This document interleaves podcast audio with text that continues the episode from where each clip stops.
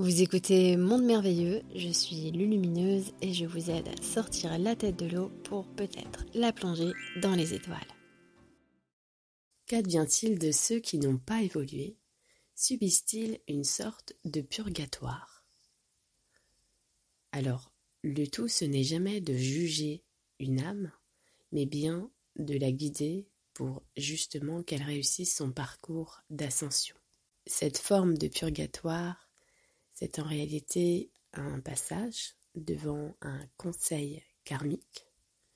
Ce conseil va nous délivrer quelque part nos, faits, nos agissements, mais ce ne sera pas pour nous juger ou pour nous punir, c'est simplement pour guider l'âme dans une nouvelle incarnation où elle pourra aller vers ce qu'elle souhaite explorer toujours dans le but d'apprendre. Même si une âme euh, n'a pas concrètement développé l'intention de servir dans une vie, elle a tout de même appris des choses. Elle a vécu des choses. Et dans, ses, dans son vécu, dans ses apprentissages, elle a quand même retenu des sentiments. Ces sentiments, ces sensations font partie justement de l'accroissement de sa conscience.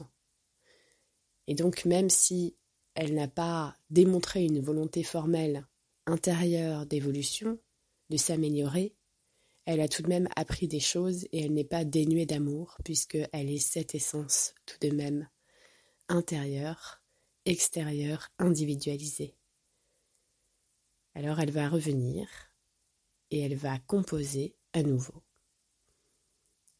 Je vous avouerai que dans ces temps très très spécifiques, la démarche va un peu changer parce que beaucoup d'âmes ne vont pas revenir ici.